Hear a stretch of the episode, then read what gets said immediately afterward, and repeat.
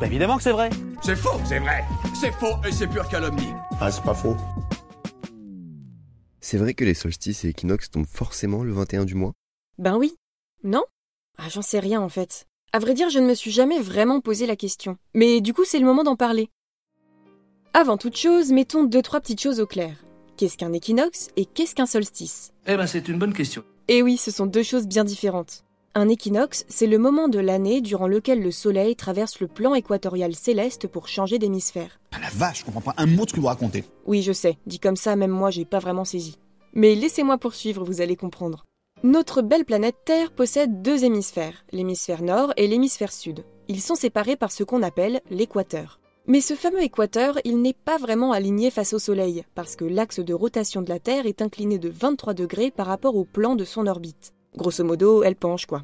Du coup, ça veut dire qu'en été, l'hémisphère nord est incliné vers le soleil et l'hémisphère sud semble lui dire au revoir, et inversement en hiver. Et c'est ça qui rythme la durée de nos saisons ou encore des jours et de la nuit.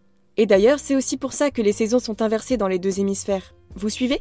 Oh oui, tous les morceaux se recollent. Bref, pour en revenir aux équinoxes, il y en a un en septembre qu'on appelle équinoxe d'automne dans l'hémisphère nord et un en mars qu'on appelle équinoxe de printemps ou encore équinoxe vernal.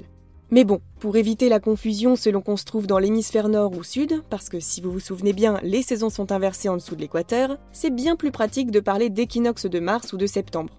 Mais bon, concrètement, ça désigne quoi? Eh bien, vous devriez déjà avoir une réponse dans le nom. Tu parles latin? Oh non, pas vraiment, mais tu vas voir, c'est pas bien compliqué. Dans équinoxe, on retrouve la racine de équivalent et de nocturne. De quoi en déduire que le mot signifie grossièrement nuit égale, soit le moment où la nuit et le jour sont de même durée. Le solstice, pour sa part, arrive également deux fois dans l'année, mais cette fois-ci en juin et en décembre. On parle aussi de solstice d'hiver et d'été, et pour le coup, il désigne le moment de l'année où la durée du jour et de la nuit sont diamétralement opposées. Par exemple, le jour du solstice d'été, on a droit à la nuit la plus courte et au jour le plus long, environ 16 heures entre le lever et le coucher du soleil en France, alors qu'au pôle Nord, il peut faire jour pendant 24 heures, avec le fameux soleil de minuit. Et d'ailleurs, petit aparté, les festivités de la fête de la musique ont lieu depuis 1982 le jour du solstice d'été, ce qui est plutôt pratique vu que c'est le jour le plus long de l'année. Comment ça marche en fait? Eh ben, c'est une bonne question, mais comme c'est plus facile à expliquer visuellement que simplement avec des mots, on va utiliser une petite métaphore. Imaginons que vous soyez allongé sur un transat en plein été. Les oiseaux chantent, le ciel est bleu, tout ça, tout ça. Votre corps représente la Terre et son axe de rotation s'étend de votre tête à vos pieds. Si vous savez utiliser un transat correctement, celui-ci devrait donc être incliné. Bon, beaucoup plus que la Terre ne l'est véritablement, mais bon, on fait schématique. Maintenant, imaginez qu'au lieu d'être dans le ciel, le soleil est posé sur le sol à côté de vous. C'est absurde Oui, bah je vous ai dit, c'est une métaphore. Bref, reprenons. Vous pouvez tourner tout autour, allongé dans votre transat, mais vous devez toujours faire face à la même direction. C'est-à-dire que, par exemple, si vous êtes assis face au soleil et décidez de faire un demi-tour autour de lui, vous devriez l'avoir dans le dos. Un quart de tour dans le sens des aiguilles d'une montre et il se trouve désormais sur votre gauche. On est bon? Oui, je crois. Eh bien, lorsque le soleil est à votre gauche, par exemple, la moitié de votre visage reçoit sa lumière, tandis que l'autre reste dans l'ombre. Même si vous vous tourniez sur le ventre, le résultat serait le même, 50% de jour, 50% de nuit, comme pendant les équinoxes. À ce moment-là de l'année, l'équateur de la Terre se trouve face au Soleil, ce qui veut dire que chaque hémisphère reçoit exactement la même quantité de lumière puis d'obscurité pendant une rotation complète. Avec l'exemple de votre visage, imaginez que l'équateur est symbolisé par une ligne qui divise votre tête en deux horizontalement, donc en passant à travers le nez et l'arrière de la tête. On a bien une moitié de visage sud exposée à la lumière et l'autre à l'ombre, et pareil pour la moitié nord. Nuit Jour Nuit Maintenant, lorsque vous êtes face au soleil, allongé dans votre chaise longue, le sommet de votre crâne devrait être relativement à l'abri de sa lumière. Même si vous vous tournez sur le ventre, le haut de votre tête ne devrait être éclairé que pendant un court instant. Passons maintenant de l'autre côté avec le soleil dans le dossier de votre chaise longue. Et cette fois-ci, l'arrière de votre crâne se prend toute la lumière et la chaleur. Pareil, vous pouvez vous mettre sur le ventre, mais la quantité d'obscurité que recevra votre crâne sera minimale. Ça, c'est ce qu'on observe avec les solstices.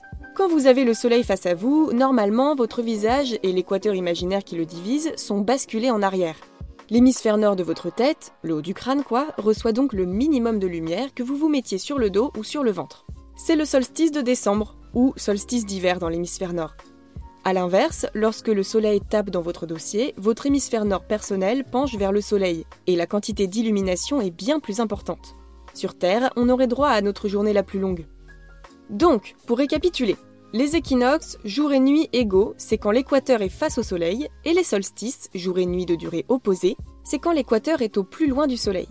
Un hémisphère donne l'impression de basculer vers la lumière et peut même voir le Soleil monter au zénith, tandis que l'autre s'en éloigne et voit le Soleil raser l'horizon en hiver. C'est clair? Très clair. Bon, et ne vous en faites pas, si vous n'avez pas tout suivi, il existe toujours des schémas qui résument très bien ce que je viens de vous expliquer. Moi aussi, ça m'a demandé un moment pour comprendre comment ça marchait d'ailleurs.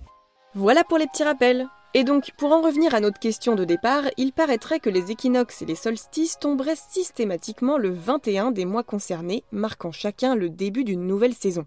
Ne manquez pas le prochain épisode. Très drôle, mais je ne parle pas des saisons d'une série, mais bien de l'été, de l'hiver, du printemps et de l'automne.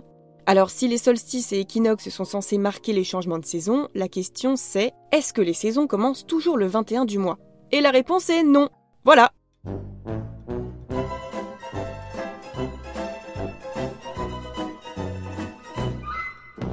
Non, je rigole, on va pas se quitter sur ça, essayons de comprendre pourquoi. Il y a un premier facteur à prendre en compte, les années bissextiles. L'année peut durer 365 ou 366 jours, donc forcément, ça décale tout. En 2020, par exemple, le solstice d'été était le 20 juin, tandis qu'en 2022, l'équinoxe d'automne tombe le 23 septembre. Deuxième facteur, Bon, mais j'ai du courrier à distribuer. cette fois un peu plus technique, l'orbite de la Terre. Et alors, euh, Et alors, si elle était circulaire autour du Soleil, on aurait des saisons de durée égale qui démarreraient toujours à la même date.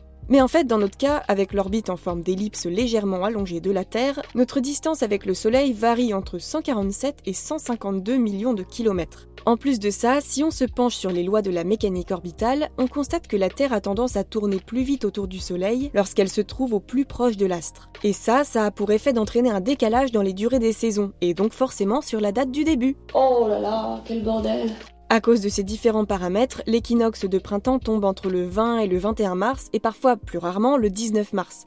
Et pour l'équinoxe d'automne, il faudra attendre l'année 2092 avant qu'il ne retombe un 21 septembre. Comme quoi le mythe du 21, c'est...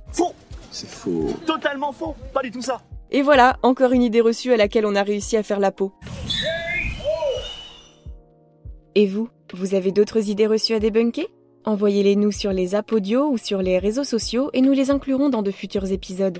Pensez à vous abonner à Science ou Fiction et à nos autres podcasts pour ne plus manquer un seul épisode et n'hésitez pas à nous laisser un commentaire pour soutenir notre travail. À bientôt